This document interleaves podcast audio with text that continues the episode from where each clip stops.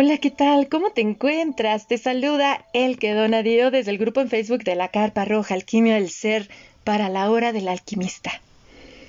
Hoy vamos a hablar de un tema muy apasionante. Vamos a hablar acerca de la oscuridad de lo femenino, de esa oscuridad que todas las mujeres tenemos, pero la cual socialmente no es muy aceptada. Sea la cultura que sea, sea el lugar que sea, la religión, el credo, el país, la etnia, siempre a esa energía que es parte de nosotras, se nos ha enseñado a rechazarla, a minimizarla.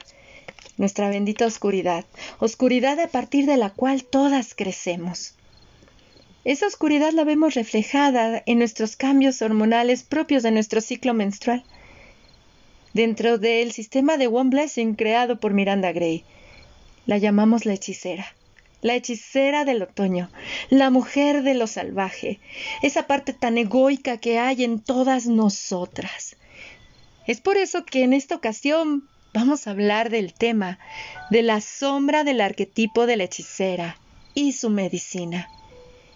Y por eso contamos ahora con la presencia de mi querida María Laura, una mujer medicina, una mujer repleta de magia, una mujer que ama el trabajo con la tierra y que al haber abierto su maleta del alma llamada carta astral, comprendió muchísimo también las enseñanzas que su propia hechicera le ha entregado a lo largo de todos estos años.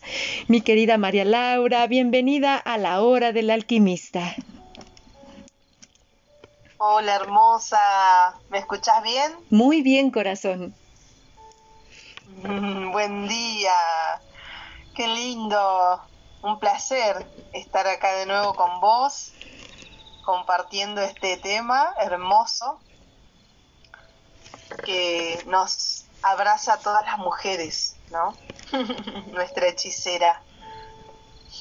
Bendita energía de la hechicera. Y les he de comentar, queridos amigos de la hora del alquimista, que previa a esta charla tuvimos una charla de antesala con té y mate en mano, en donde estábamos platicando precisamente de cómo esta energía de la hechicera tiene tanta sabiduría para nosotras. Pero se nos ha enseñado a negarla, a tenerle miedo, a decir, no, yo no soy eso. ¿Por qué? Porque se nos ha llenado de un halo de santidad y sacralidad a la mujer, que tiene que ser buena y abnegada, una mujer que tiene mucho este, energía o fuego, que se yo, es muy agresiva, ¡ay! Pero qué decir cuando llega esa fase premenstrual.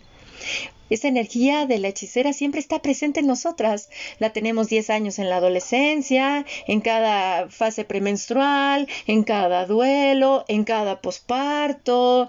La tenemos este, siempre que vivimos una frustración existencial. La tenemos 10 años en perimenopausia y menopausia. Entonces, bueno, si es parte de nosotras, es parte de nuestra naturaleza, ¿por qué rechazarla tanto? Mi querida María Laura, cuéntanos cómo ha sido el encuentro con tu hechicera. ¿Qué te ha enseñado esa hechicera que luego nos da miedo tener acceso a ella, verdad? Así es, sí. Mira, mi, experiencia con, con esa fase premenstrual de mi hechicera, ya llevo una relación con ella, este ya es hace siete años que vengo trabajándola, reconociéndola. Y todo empezó eh, en el 2014, cuando yo trabajaba en todo lo que es estética, peluquería, y no me daba mucho tiempo, ¿no? Porque no llevaba, en el 2014 todavía no llevaba consciente mi menstruación, hasta que en el 2015 quise hacer ese cambio radical en mi vida, porque al trabajar en estética y peluquería yo brindaba mucha atención, mucha atención a las personas, escucha, transformación, y como bien dijiste, en mi carta astral soy escorpio de sol, tengo la luna en acuario y mi ascendente es capricornio. Entonces, eh, trabajé mucho la transformación con las personas, el hecho de cambiarles la imagen, depositaban mucho esa tarea en mí, a mí me encantaba, pero en ese tiempo, en el 2015, ya empecé a sentir que había una energía que no estaba en armonía en mí, en mi ser. A raíz de mudarnos, eh, más mm, de la ciudad de, de Wilde, Avellaneda, acá en, Buenos Aires, y nos mudamos para Cañuelas, más para el, el oeste, y el campito es como yo tengo otra mirada más amplia, ¿no? Repleta con, en conexión con la naturaleza. Entonces decidí eh, no dedicarme más a esa parte estética y sino hacer más un trabajo interno. Y ahí es cuando nació, ¿no? Esa, alquimia de mi ser con mi hechicera, porque yo empecé a ver que tenía comportamientos muy violentos, eh, de, celos también. Em, empecé a ver que mi fase premenstrual no, no estaba equilibrada.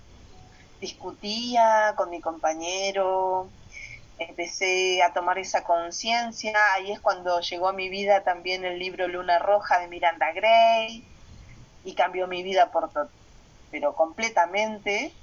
Y ahí empecé a compartir con Alejandro, mi compañero, y hablarle un poco de lo que yo estaba sintiendo, a hacerlo parte a él y decirle lo que me estaba pasando, ¿no?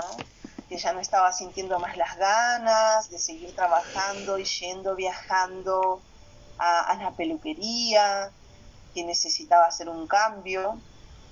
Y tenía momentos de discusiones con él, en donde él me decía, uy, bueno, ya está, está llegando tu fecha, uy, bueno, ay, a mí me molestaba tremendamente que me diga eso. Ay, no, pero ¿cómo me decís así? ¿Por qué me decís así? O lo trataba mal, o tal vez no le dejaba poner a él un poco de... no lo dejaba tocar la cocina, acaparaba todo yo, quería cocinar, no, deja, no, deja eso, no lo toques, no que yo estoy al mando, no que yo estoy atenta. No dejaba participar a mi compañero. Entonces él empezó a observar eso y empezó a, también a comunicármelo, ¿no? Su, como decir de una forma, su incomodidad y se sentía triste también porque yo no estaba equilibrada entonces, em, cuando mi hija tenía cinco años, hubo un momento en donde yo le di un grito, pero muy feo. Le grité de una forma tan violenta que mi hija me agarró la cara, me puso las manitos acá en mi cara y me dijo, mami, no me gusta que me grites así. Y eso para mí fue, ¡ah! ella me conectó con mi niña y dije, no, ¿cómo yo le voy a gritar así? Y recordé si mi mamá me gritaba así a mí. Y yo decía, no, mi mamá siempre fue amorosa conmigo, mi padre también. Eh, pero sí en mi adolescencia yo discutía mucho con mi madre. Las dos somos escorpio y cuando, bueno, se, se, conectaban esas dos partes de, explosión entre mi madre y yo, eh, empezaban las discusiones, ¿no? Y recordando todo eso, dije, no, le dije a mi hija, yo voy a empezar a trabajar más mi fase en donde mamá ya está por sangrar porque no le podía explicar eh, con otras palabras en ese momento, mi hija tenía cinco años y solo le pude decir, quédate tranquila hija, mamá va a empezar a cambiar esto, te prometo que nunca más te voy a gritar así. Y a partir de ese tiempo empecé a trabajar esa energía. Y mi trabajo individual, desde ese tiempo, eh, fue el trabajo de observarme, de observar los momentos en donde yo me ponía violenta. ¿Por qué me ponía violenta? Y era porque yo dedicaba mucho tiempo a atender a las demás personas y no me daba el tiempo para mí. Entonces cuando llegaba mi hechicera yo estaba en plena organización, en trabajo, en viaje, en agendar turnos. Y cuando llegaba mi anciana estaba atendiendo a la gente. estaba parada eh, más de 10 horas trabajando, arreglando el pelo a la gente, escuchando, brindando el servicio. Y claro, cuando llegaba la noche no daba más. Y cuando llegaba mi doncella, tampoco podía disfrutarla, porque estaba cansada, rota mi doncella. Entonces ahí cuando yo empiezo a registrar mi ciclo, cuando conocí el libro de Miranda Gray, empecé a registrar mi ciclo y a observar que mis momentos de enojo, de ira y de violencia venían en la fase premenstrual, siempre, siempre se repetían ahí. Entonces dije, yo quiero cambiar esto, quiero tener una vida feliz, en armonía con mi familia, con mi pareja, con mi hija, que es lo que más amo. Y empecé a trabajar a registrar. Y cuando me doy cuenta de que esos patrones se van repitiendo, dije, bueno, tengo que empezar a darle tiempo a esta mujer que me toma por completo y aparte yo era muy cerrada. Ah, no, lo que yo decía se tenía que hacer. Si no era así, me enojaba. Entonces, ¿cuál era la parte de mí que se enojaba, no? Entonces empecé a, trabajar con mi madre, a preguntarle a mi madre cómo era su infancia, cómo era mi abuela con ella. Y ahí entendí el que, ahí entendí, porque mi madre me cuenta que su mamá eh, sí era violenta con ella. Pero mi madre cambió eso con sus hijos, conmigo y, mis dos hermanas y mi hermano mayor, porque ella no era así con nosotros.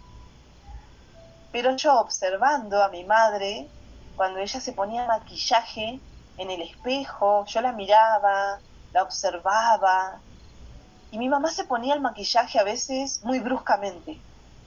Y yo dije, mami, ¿por qué no, no sos más amorosa con vos?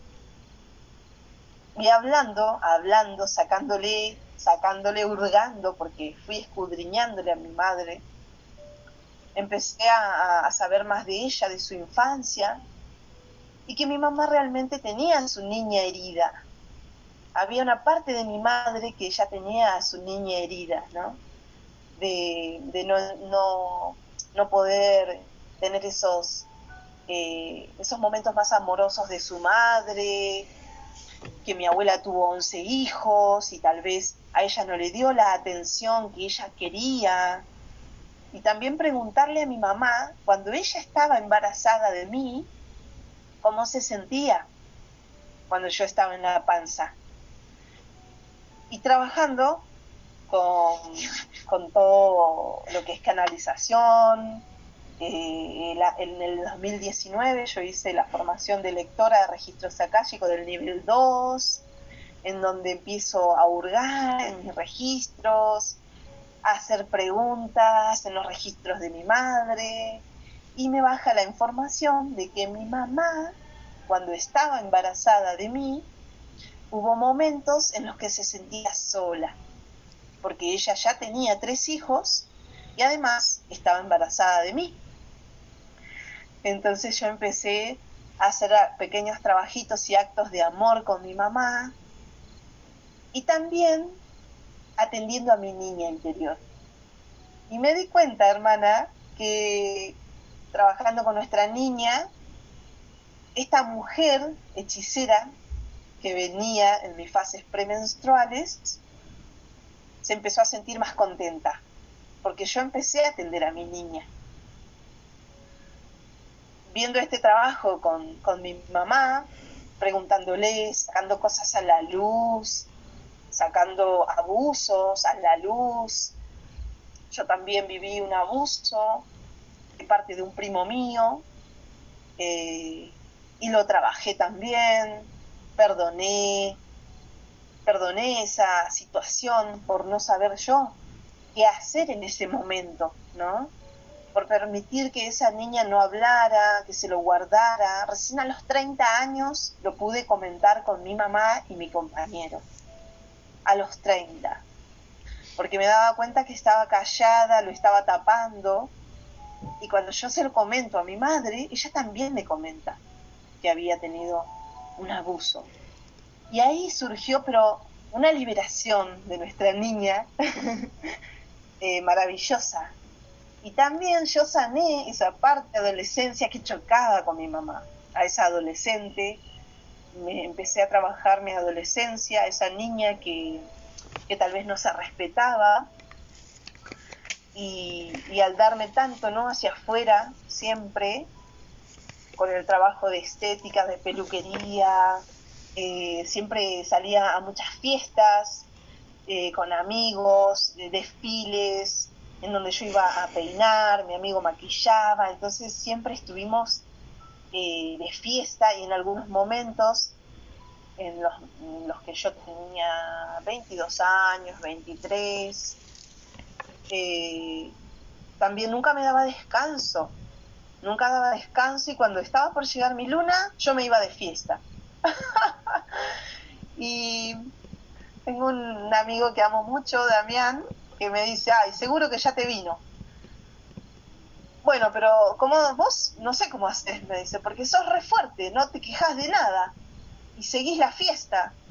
Y así era yo. Eh, me guardaba y seguía y seguía y después terminaba pero súper cansada. Entonces, registrando, ¿no? reviendo todos esos momentos de mi niña, de mi adolescencia, ahora ya con 40 años, eh, más gusto me da todavía trabajar con, con, la sombra de mi hechicera, ¿no? Porque ella se pone contenta por todo el trabajo que vengo haciendo.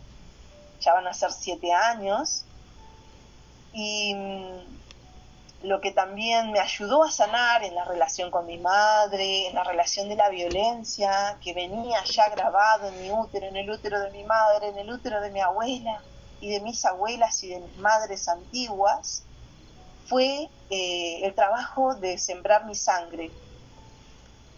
Eh, hay una hermana que no conozco personalmente, que está en Córdoba, ella me, me compartió que sembraba su sangre y después, cuando conozco a mi maestra registros akáshicos, Rebeca La Casa, ella está en España, también me ha compartido el trabajo de, sembrar la sangre y de trabajar con el arte, con, con mi sangre.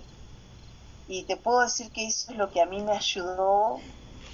Eh, la mitad de todo el trabajo que yo hice eh, fue el trabajar, sembrar la sangre.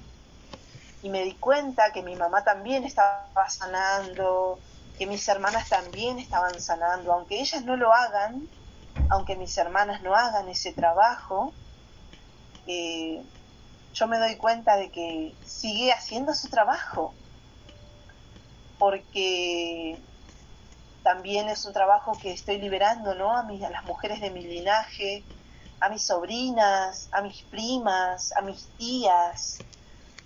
Y entonces para mí es un placer y una alegría enorme cuando llega la siembra.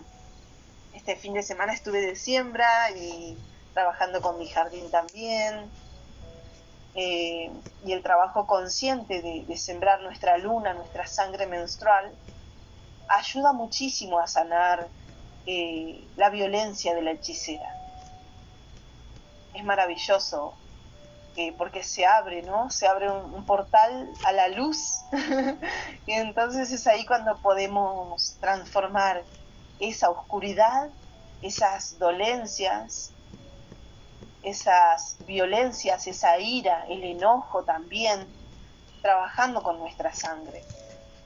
Y también lo que hago mucho es cantarle a mi sangre antes de sembrarla, cantarle, eh, velarla, poner en un frasquito mi sangre y ponerla en mi altarcito, tenerla ahí tres días antes de sembrarla, cantarle, velarla, ponerle una velita de color rosa para el amor, para que el amor fluya a mis abuelas, a mi madre, que mi madre siga sanando esos aspectos que tal vez ella no quiere ver.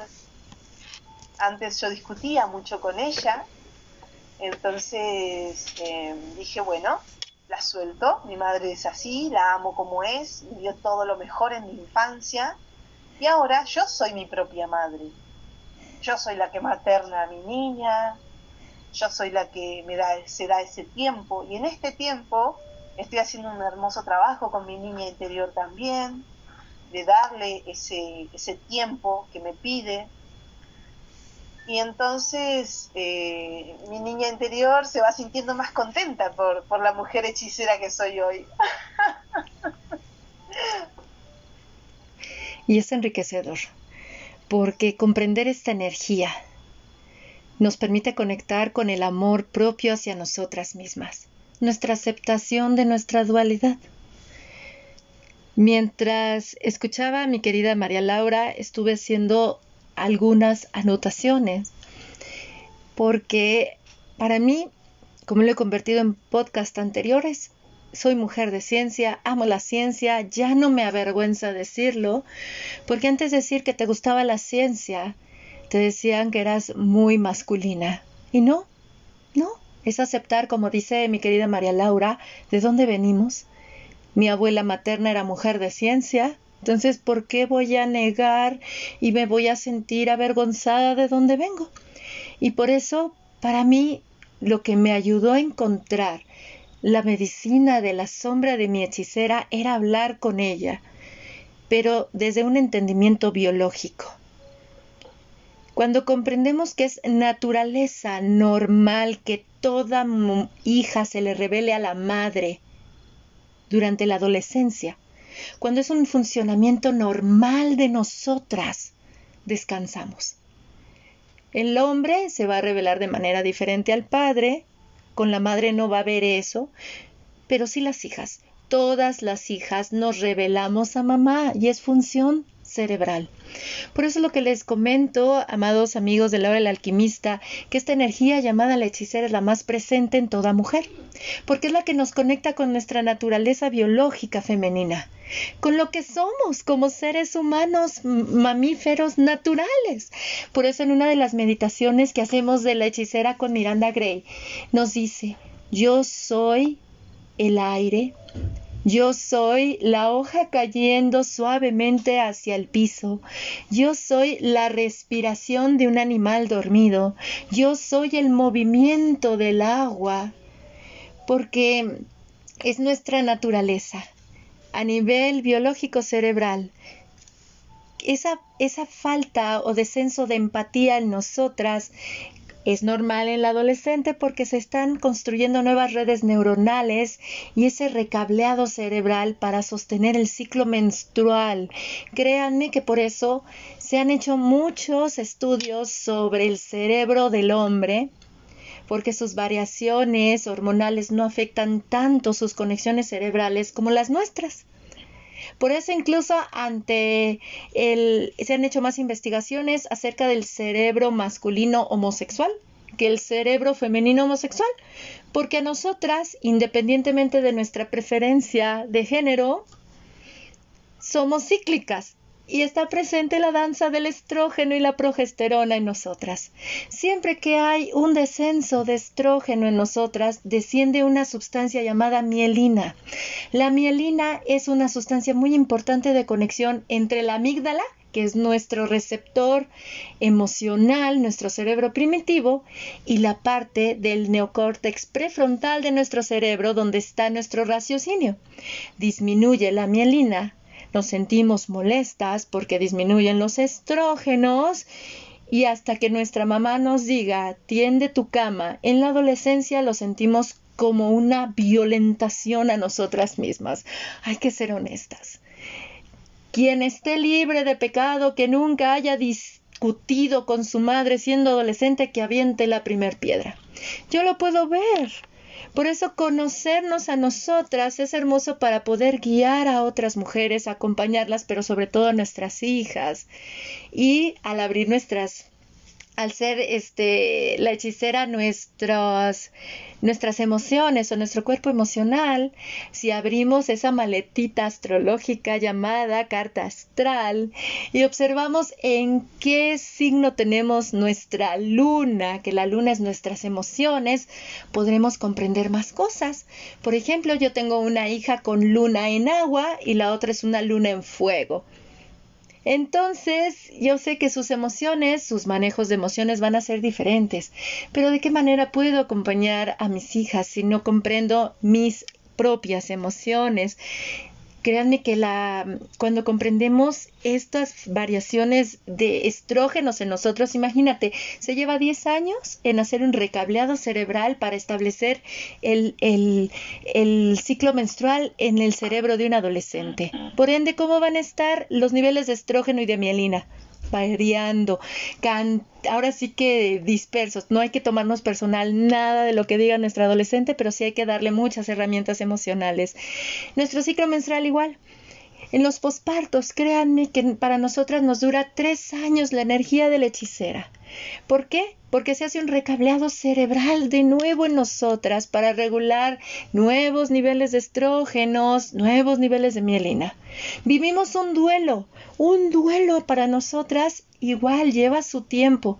No es igual que en el posparto. ¿Por qué? Porque esto depende de cada mujer cómo hace frente a su dolor, porque la hechicera nos lleva a eso, hacer frente al dolor, aceptar que la vida es dual, que no se tiene la felicidad absoluta. La hechicera nos brinda herramientas emocionales para las situaciones difíciles propias nuestras individuales, porque es nuestro yo individual. Es muy bonito porque la hechicera nos enseña que no envejecemos, crecemos. Crecemos cuando nos damos la oportunidad de tomarnos de su mano y vivirla de acuerdo a nuestras etapas. Como decía María Laura, yo era mucho hacia afuera. Claro, y más si estás en una década de los 20 a los 29 años, por favor, imagínate, eres una mujer adolescente que te estás revelando a tu madre, que no te revelas solo a tu mamá, sino a tu abuela, a tu bisabuela y a todas las mujeres la verdad de tu linaje. Y cuando sales al mundo quieres comértelo y devorártelo. Esa es la hechicera en los 20, claro que sí. Y por eso crecer con ella es hermoso, porque a los 30 como lo comenta María Laura, es otra etapa. Es una etapa ya de un aprendizaje emocional, en donde ya no quiero estar peleada con el mundo y me doy cuenta que no quiero estar peleada ni conmigo ni con la vida y nos acercamos a mamá. Por eso es cuando decimos, ay, qué razón tenía mi mamá. Pero claro, para llegar al qué razón teníamos, tenía mi mamá, hay que llegar hasta los 40 y pasar de los 40, porque en los 30 todavía no entendemos a mamá porque siempre queremos cambiarla, queremos modificarla, pero a la vez decimos, bueno, la respeto. Y si hacemos esto, de darnos herramientas emocionales durante nuestros 30, créanme que realmente a los 40 se te abre otra hechicera muy diferente, una hechicera de amor y de aceptación a las cosas que no puedes cambiar ni modificar. Yo a mis 42 años, ¿saben qué? Le doy mucho descanso. Mi hechicera me da muchísimo descanso. Claro, en mis 20 era la de la fiesta, la de bailar. A mis 30 es cuando yo, mi hechicera de ya basta, no quiero tanta gente encima de mí y tantos pendientes que no terminé. Es normal. No se sientan mal si pasan por crisis existenciales, porque son parte de nosotras.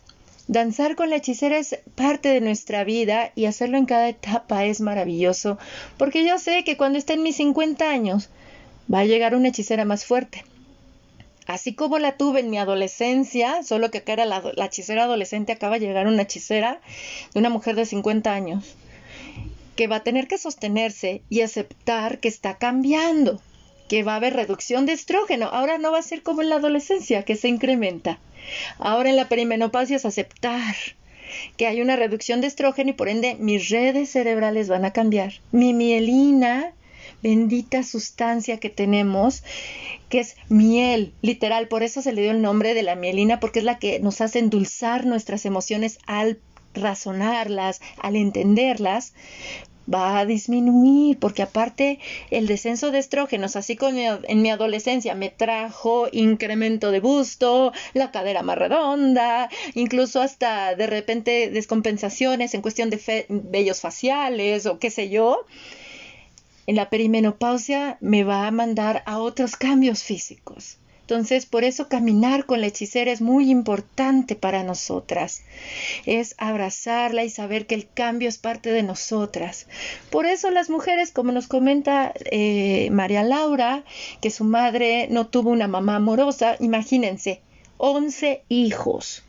La mujer se sintió perdida la mujer sintió que se murió, porque hay que aceptar, por mucho que amemos a nuestros hijos, de repente añoramos a la mujer que éramos antes de ser madres. Esa mujer tan independiente, tan libre, esa es la hechicera. Pero ahora la hechicera, como madre, tiene que aprender a no ser controladora, a no ser impositiva, que explote, porque si explotamos, y es parte de nuestra experiencia humana, como lo he comentado. Si no estuviera en nuestra biología, pues no sería parte de nosotras. Es la que nos regresa a lo femenino, la hechicera. La hechicera nos regresa a lo femenino, como decía María Laura. Empecé a hacer mi ritual de sangre, empecé a conectar con eso. Créanme que es hermoso, yo lo hago. Y la primera vez que sumergí mis manos en esa tina que tenía con mis toallas remojando y olí mi sangre, fue un chipeo en mi mente diferente. Por eso, acérquense a la hechicera. No la nieguen, no la dopen, no le den ibuprofenos, no le den nada. Escúchense. Es nuestra voz interna, es nuestra parte individual, egoica. Y está hermosa porque al conectar con esta hechicera somos conscientes de los lazos emocionales desequilibrados que establecemos con los demás y que los otros establecen con nosotros. Es nuestra oportunidad de realizar cortes amorosos ahora, porque ya entendemos, porque si explotamos y cortamos y mandamos a la fregada todo, luego viene la culpa. Y no se preocupen, si lo han vivido, todas lo hemos vivido, es parte de nuestra naturaleza.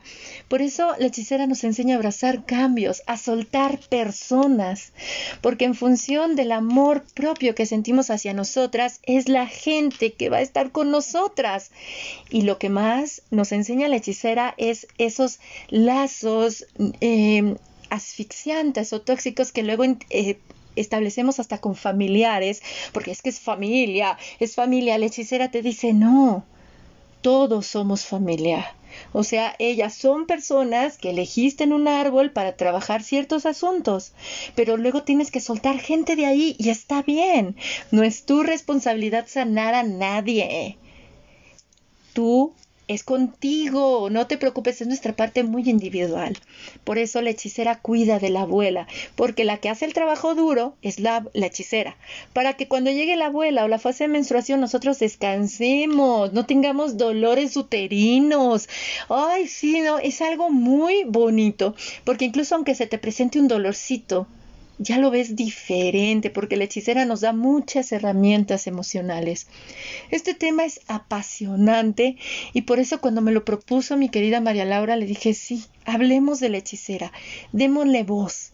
María Laura, tú viviste un duelo. Bueno, hemos vivido duelos muchos, pero tú viviste dos duelos muy fuertes en tu vida en los últimos años, que fue uno de tu padre y otro de una pérdida gestacional. Compártenos de qué manera descubriste esa medicina de tu hechicera ante los duelos, hermosa. Así es, hermana. Bueno, primero la, pérdida física de, mi padre fue muy desgarradora para mí porque cuando se te va la figura paterna, más al tener una relación como yo la tenía con mi padre, eh, el mundo se te cae. Es como que se me cayó todo el mundo y uno no sabe para dónde ir, ¿no? Yo lo único que me dejó tranquila era que el último año, en el 2013, en marzo, eh, yo en el 2012, en noviembre del 2012, nos fuimos a San Luis y volví en marzo porque mi padre me dijo que, me extrañaba y ya no lo sentí bien. Y dije, yo me tengo que volver. A través de, toda una conexión que estaba haciendo también con la naturaleza, de proyectos que tenía, todo se me fue porque mi hija tenía, iba a cumplir cuatro años.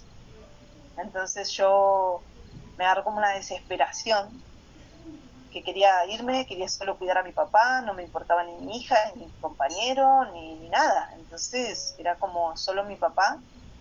El último mes, en noviembre del 2013, los médicos nos dicen que llevemos a mi padre acá, a casa, lo traje para aquí, porque mi mamá simultáneamente también se había enfermado, se había agarrado neumonía, porque ya no podía más con la enfermedad de mi padre. Mi padre tuvo cáncer de hígado y el médico nos dijo que bueno, que ya era el último tiempo, que no había nada que hacer, que lo único que le podíamos dar era una buena calidad de vida. Y yo me lo traje para acá, lo llevaba en silla de ruedas para acá, para allá, Acá hay un hombre que, el señor que ya te hablé en otro podcast de las plantas de los caballos. Yo lo llevaba a la casa de Don Beto, que es un señor que tiene caballos muy bonitos. Y él le gustaba ir a mirar un poco los caballos porque le recordaba su infancia en el campo. Eh, hablamos muchísimo con mi padre y ya este año van a ser, sí, eh, 2014, 2015, 2016, 2017, 2018, 19, 20, 21, ya van a ser ocho años que falleció mi padre. Y el año pasado eh, tuve una pérdida de dos meses de embarazo. El 4 de enero de este año se cumplió un año. Y lo que a mí me trajo eh, este duelo fue el retraerme mucho hacia mi adentro Tuve desde enero de este año, enero, febrero, marzo, abril. En marzo eh, me hago una, lectura desde mis registros porque yo estaba sintiendo que mi, que mi bebé todavía seguía conmigo. Eh, me hicieron un legrado en donde tuve una experiencia muy hermosa, que pedí yo asistencia a la Madre María, que siempre tengo mucha, soy muy creyente en la, en la madre, porque mi padre también lo era y creo que él también me ha pasado, ¿no? Esa, esa conexión con la Virgen, con la Madre María, en donde yo me sentí muy apoyada por ella. Y tuve una información que me bajó, en donde el alma de mi bebé me dijo él estaba en todo conmigo y que yo debía nutrir mi jardín interior así como nutría mi jardín exterior. Y esa era la tarea que me daba. Entonces yo empecé a crear, empecé a crear, eh, armé un taller de las aguas, de las aguas lunas solares, que parte hemos compartido eh, aquí en la Carpa Roja Alquimia del Ser sobre las aguas lunares pero hubo un trabajo muy profundo que yo hice trabajando con las aguas en todas las fases, con cristales, porque ese era un trabajo que yo debía hacer para sanar mi útero, mi pérdida, mi corazón. Y fue muy bonito porque hoy tengo una conexión distinta, ¿no? Nunca tuve, hice mi duelo, lloré, estuve en cama haciendo el reposo, mi cuidado, mi compañero y mi hija me apoyaron, me cuidaron. Vino mi suegra a cuidarme, que la amo mucho porque es una gran mujer. Eh, mi madre, como no puede caminar mucho por sus piernas y puede, no puede andar viajando, ella vino aquí a, ayudarme, ¿no? a, cuidarme, a cocinar. Fue como un regalo muy grande para mí porque a partir de ahí no, no lo viví con una angustia, uy, que me tiré a la cama y me deprimí. No, no, no, no me pasó eso. Viví mi duelo y te puedo decir que todo el año pasado, hasta ahora, me dura esa energía de estar hacia adentro. Es como que ahora, también como bien dijiste, a partir de los 40 años, y es wow, lo puedo, doy fe de eso porque me pasa, me pasa mucho. Y digo, bueno, antes yo por ahí hablaba mucho, eh, eh, estaba hablando, compartiendo que me pasaba esto, que me pasaba lo otro, para dar explicaciones. Y no hay que dar explicaciones, simplemente darse el tiempo para una misma, porque es ahí cuando nos estamos brindando amor propio, ¿verdad?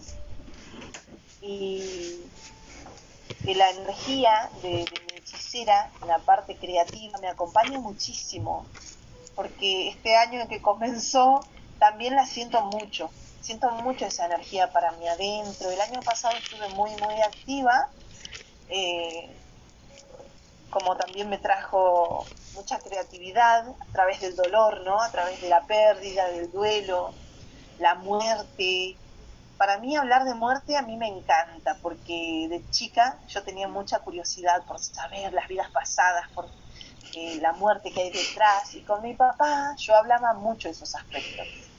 Con mi padre eh, siempre nos estábamos preguntando, ¿y qué habrá del otro lado? Hablábamos de, no sé, de naves, de, los dioses, de que en realidad tal vez los dioses que antes veían en carrozas de fuego eran naves, veíamos muchos documentales de Discovery, de History, veíamos un programa que se llamaba La aventura del hombre, que la pasaban aquí en Argentina en Canal 13, que hablaban de animales, de, de todo tipo de animales, me gusta mucho, porque también ver esos documentales me hace acordar a cuando estaba con mi papá.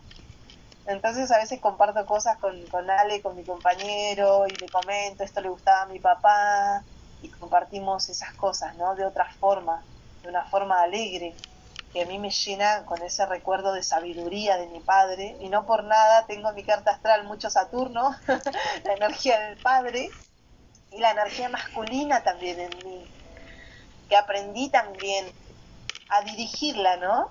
Porque tenemos esa polaridad, y yo en mi carta tengo mucha polaridad, masculino y femenino, y también a no reprimir esa parte masculina en nosotras, ¿no? Esa, eh, esa acción que nos lleva a realizar todas las tareas que hacemos, el acompañamiento, tanto individual como colectivo.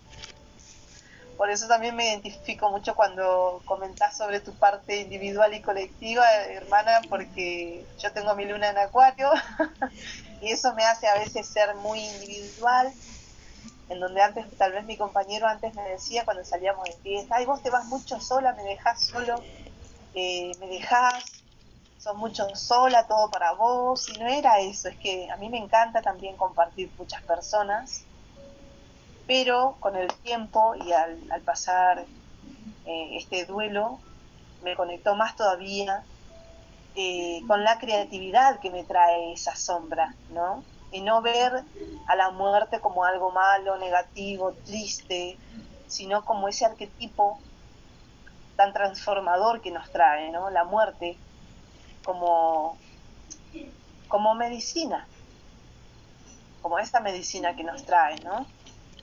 Eh, la muerte de muchas cosas. La muerte se, se, puede interpretar de muchas formas, ¿no? La muerte de una planta que después se hace abono en la tierra y vuelve a crecer. Eh, la muerte de relaciones, la muerte de aspectos nuestros, ¿no? Es como una regeneración. Así es.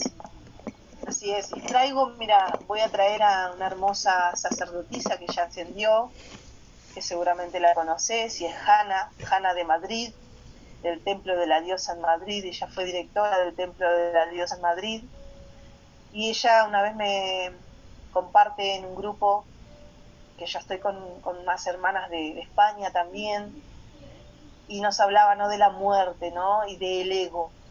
Darle muerte al ego, decía ella, no hay que darle la muerte al ego, sino recolocar el ego.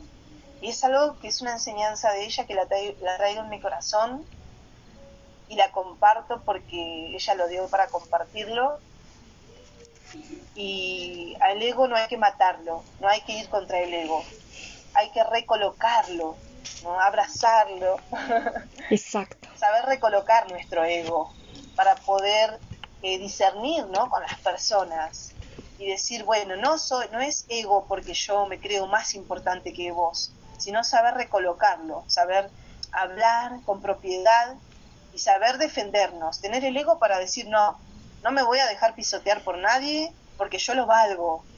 Y ese, esa es la recolocación del ego, ¿no? Saber dirigirlo.